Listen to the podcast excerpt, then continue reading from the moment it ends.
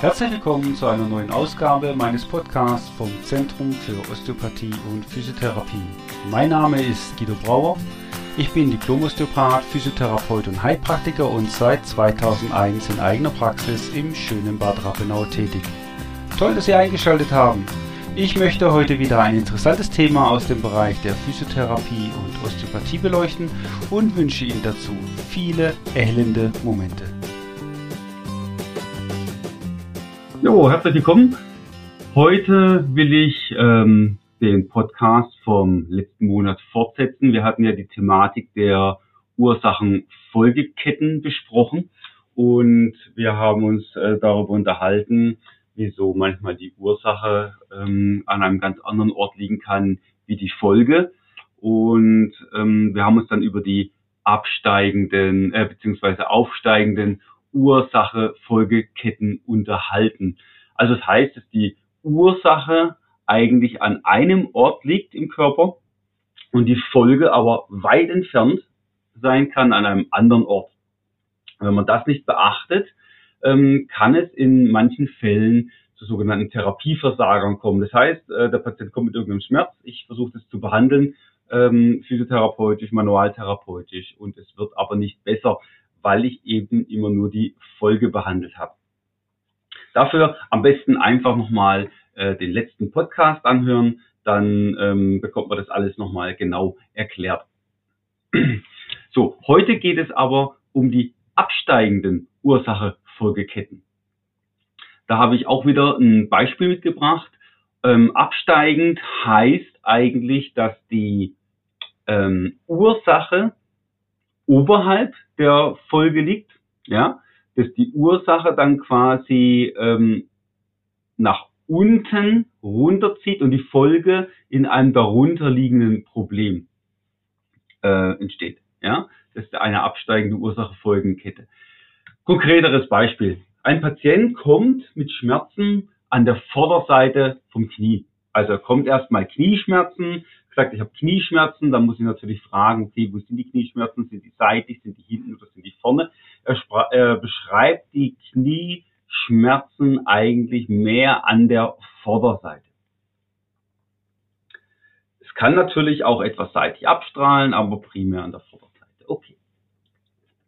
Wenn ich jetzt ähm, das Ganze betrachte, was könnte da für eine Ursache-Folgekette dahinter stecken?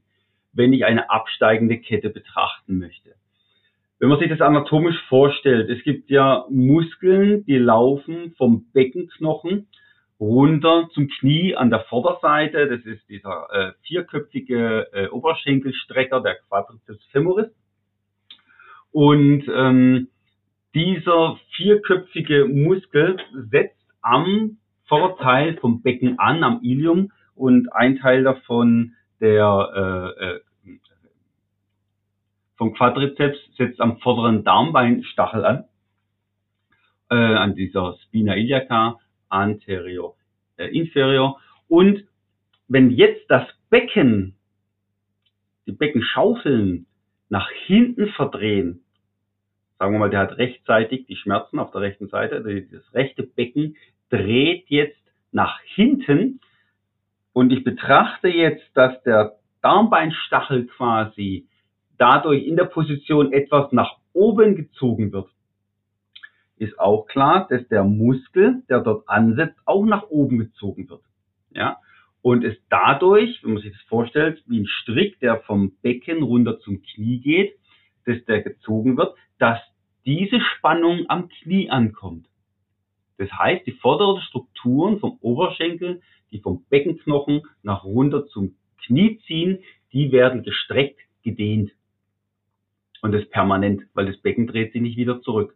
Ja, eine Beckenverbringung, das kann verschiedenste Ursachen haben, möchte ich jetzt im Einzelnen nicht drauf eingehen. Es hat, natürlich hat es eine Ursache, was man auch nochmal gucken muss, aber rein diese Beckenverdrehung würde sie natürlich korrigieren lassen.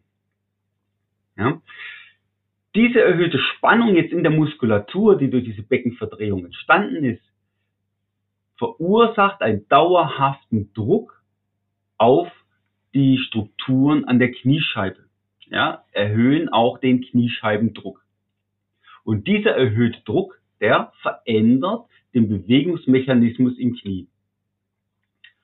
Da passiert natürlich erstmal nicht so wahnsinnig viel, wenn es gestern passiert ist und ich habe das jetzt, dann äh, habe ich da also wahrscheinlich keine Beschwerden. Aber über den Faktor Zeit, und es kann paar Monate bis Jahre gehen, kommt es zu einer Schädigung der Strukturen im Knie und das kann wieder verschiedene Probleme auslösen. Natürlich primär, haben wir ja schon gesagt, kommt der Patient mit Knieschmerzen ähm, durch äh, diese Ursache-Folgekette. Aber was wird dann schulmedizinisch diagnostiziert? Es kann sein, dass äh, ich mache ein Röntgenbild und man sieht eine rückseitige Kniescheibenarthrose. Das kann die Folge sein. Man muss sich vorstellen, der Oberschenkelmuskel zieht ja über die Kniescheibe rüber und setzt dann am Unterschenkelknochen an. Er ist ja ein Kniestrecker, streckt das Knie. Wenn jetzt zu viel Spannung da drauf ist, wird die Kniescheibe mit zu hohem Druck auf den Oberschenkelknochen aufgepresst und der Knorpel über die hunderttausendfache Bewegung jeden Tag wird das Knie natürlich gebeugt und gestreckt, reibt sich der Knorpel ab und es entsteht langsam aber sicher eine Kniescheibenrückflächenarthrose. Das Problem ist ja immer, wenn man dann fragt, ja, wo kommt das dann her? Und man hat vielleicht schon ein bisschen fortgeschrittenes Alter. Mit fortgeschrittenen Alter meine ich 50, 60. Dann heißt ja, das sind altersbedingte Degenerationen. Aber da gebe ich immer zu bedenken, wieso habe ich das dann nur an der einen Seite? Das andere Knie ist mindestens mal genauso alt. Ja? Und mein Nachbar, der genauso alt ist, ähm, der hat überhaupt keine Kniescheibenarthrose. Also wieso muss es dann immer altersbedingt sein? Meistens ist es nämlich nicht altersbedingt, sondern eine Funktionsstörung, die über längere Zeit äh, vorgeherrscht hat, macht diese strukturelle äh, ähm, Störung im Knie. Was kann es aber noch sein? Ansatzreizung der Muskulatur. Die Oberschenkelmuskulatur läuft nicht nur über die Kniescheibe, sondern umfasst auch seitig die Kniescheibe. Es ist ja ein vierköpfiger Muskel und ähm, zwei Teile ähm, gehen rechts und links an der Kniescheibe und setzen an, inserieren unter der Kniescheibe. So, wenn die Kniescheibe jetzt zu viel Druck bekommt und ein Muskel, der unter der Kniescheibe an dem Rand entlangläuft, bekommt natürlich dann auch zu viel Druck. Was passiert dann?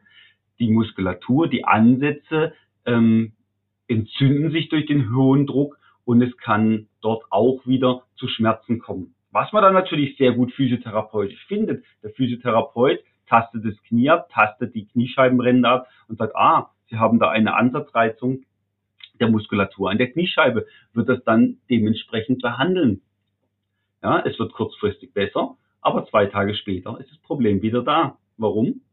Weil nicht die Ursache, sondern die Folge behandelt wurde. Ja? Was kann es noch sein? Es gibt auch ein sogenanntes Patella-Spitzensyndrom. Das heißt, wenn die Kniescheibenspitze, das heißt, die Kniescheibe ist dreieckig und ähm, der untere Teil, der Richtung Unterschenkel läuft, ist eben die Spitze. Ähm, da setzt ein Muskel an, der dann quasi weitergeht ähm, zum ähm, Unterschenkel. Und das kann die, die Knochenhaut der Patellaspitze, wenn da zu viel Spannung drauf ist, auch sehr arg reizen und wir bekommen ein sogenanntes Patellaspitzensyndrom. Ja, die Patienten haben auch ganz klar definiert an der Vorderseite der Kniescheibe Schmerzen. Wenn man da drauf drückt, dann tut das höllisch weh. Auch hier, der Physiotherapeut kann das natürlich hervorragend untersuchen. Und auch die Ärzte können das untersuchen. Ja? Ähm, aber das Problem wird sehr wahrscheinlich, äh, wenn es sich um eine Ursache-Folgekette handelt, rezidivieren. Ganz klar muss man auch sagen, es gibt auch lokale Probleme. Ja? Also lokale Probleme, wo das, die Ursache tatsächlich im Knie liegt. Man darf jetzt nicht denken, dass alles immer eine Ursache-Folgenkette hat. Ja? Und ähm, hier hilft die Physiotherapie oder Ärzteintervention, was auch immer man dann tut, sehr, sehr gut. Ja? Mir geht es nur darum, wenn man Therapieversager bekommt, dann sollte man danach schauen, ob man nicht irgendwie eine Ursache-Folgekette ähm, übersehen hat. Ja? Also, es kommt zu unterschiedlichsten orthopädischen Erkrankungen an der Vorderseite des Knies und die lassen sich schulmedizinisch sehr gut diagnostizieren und betiteln. Man nennt es dann Insertionstendopathien, man nennt es Retropatellararthrose, man nennt es Patellaspitzensyndrom. Ja, das alles ganz klar definierte schulmedizinische äh, Diagnosen sind und die auch in die Hände des Physiotherapeuten gehören. Ja? Aber jetzt die Therapieversager, was muss man dann machen? Therapieversager heißt, wie gesagt, der Patient bekommt viel Physiotherapie, es ist immer ein paar Tage gut und dann wird es wieder schlecht. Der Patient dehnt seine Muskulatur und ähm, nichts hilft. Der Physiotherapeut macht Querfriktionen, macht Gelenktechniken, macht Gelenkbehandlungen. Ähm, aber dadurch, dass wir bei dieser äh, bestimmten Ursache-Folgekette immer nur auf der Folge arbeiten und die Ursache nie behandeln, ist es auch klar, es kann nicht gut werden. So, wie gesagt, letztes Mal haben wir über die aufsteigenden UFKs gesprochen, UFK, Ursache-Folgeketten, heute über die absteigenden. Jetzt darf man aber auch nicht vergessen, beide Ursache-Folgeketten können gemeinsam vorkommen. Ja? Und es gibt auch verschiedene Ketten, die sich kreuzen und verschiedene Varianten an Problemen auslösen. Also es bedarf daher eine detaillierte Kenntnis über die möglichen Ursache-Folgeketten, über die entsprechende Untersuchung der Ursache-Folgeketten und das ist eigentlich eine Domäne der Osteopathen. Was heißt das jetzt in der Praxis? In der Praxis heißt es, Zunächst haben Sie mal Kniebeschwerden. Natürlich, Sie gehen zum Arzt. Der Arzt wird das Knie untersuchen, wird eine schulmedizinische Diagnose stellen, wird dann seine ärztliche Therapie machen oder wird gegebenenfalls Physiotherapie oder beziehungsweise manuelle Therapie verordnen. Das ist hervorragend. Sie gehen zu einem gut ausgebildeten Manualtherapeuten, der macht manuelle Therapie Meistens bekommt man ja da eine Verordnung mit sechs Behandlungen. So, nach sechs Behandlungen merken Sie, ah, es wird immer ein bisschen besser, aber es kommt immer wieder zurück. Sie bekommen ein zweites Rezept. Nach diesen zweiten sechs Behandlungen, also Sie haben inzwischen zwölf Behandlungen bekommen, ist es immer noch so, dass es zwar besser ist, aber nie weg ist. Ja, warum wird es besser? Natürlich, wenn Sie viel Dehnung haben, holen Sie kurz die Spannung auch aus der Muskulatur raus. Aber dadurch, dass das Becken immer noch nach oben steht, ja, ähm, nach hinten gedreht steht und die Muskulatur unter Spannung von Anfang an steht ähm, und die, die Dehnung dann vielleicht auch wieder ein bisschen nachlässt, der Muskel verkürzt sich wieder, kommt das Problem selbstverständlich zurück. Wenn das der Fall ist, dass eben die Problematik rezidiviert, dann sollte eigentlich der Physiotherapeut den Patienten zu einem Osteopathen schicken. Der Osteopath kann die Ursache-Folgenketten prüfen, behandelt den Patient, behandelt das Becken und die Ursachen, warum überhaupt die Beckenverdrehung da ist. Darüber haben wir ja gar nicht gesprochen. Da gibt es, wie gesagt, ähm, verschiedene Ursachen. Behandelt das Ganze und schickt dann den Patienten wieder zurück zum Physiotherapeuten weil der Physiotherapeut dann das Ergebnis konservieren soll durch Kräftigung der Muskulatur, durch Stabilisation der äh, Körperstatik und der Muskulatur und des Knies und durch Koordinationstraining. Das ist die Domäne des Physiotherapeuten. Ja, das äh, machen die Osteopathen meistens dann eher nicht. Und diese Zusammenarbeit lässt garantiert das Knie besser werden, nachhaltig besser werden, wenn der strukturelle Schaden noch nicht so weit fortgeschritten ist. Ja? Das heißt, die Chance in diesem Therapeutenverbund, Arzt, Physiotherapeut, Osteopath, macht es ihnen möglich, das Knie wieder gesunden zu lassen und so, dass sie dann die Beschwerden letztendlich losbekommen haben. So, das war es eigentlich zu diesen Ursache-Folgeketten. Haben wir jetzt beide Formen besprochen, aufsteigend und absteigend.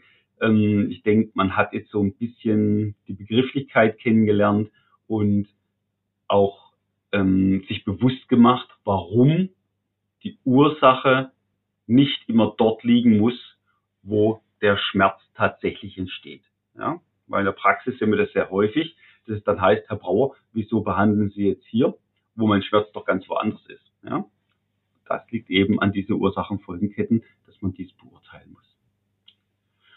Gut, ich wünsche schon wieder alles Gute. Ich hoffe, ein bisschen Licht in diese äh, Thematik gebracht zu haben und wie immer Anregungen, Lob oder Kritik, auch gerne Themenwünsche ähm, bitte schicken an podcast.brauer-osteopathie.de.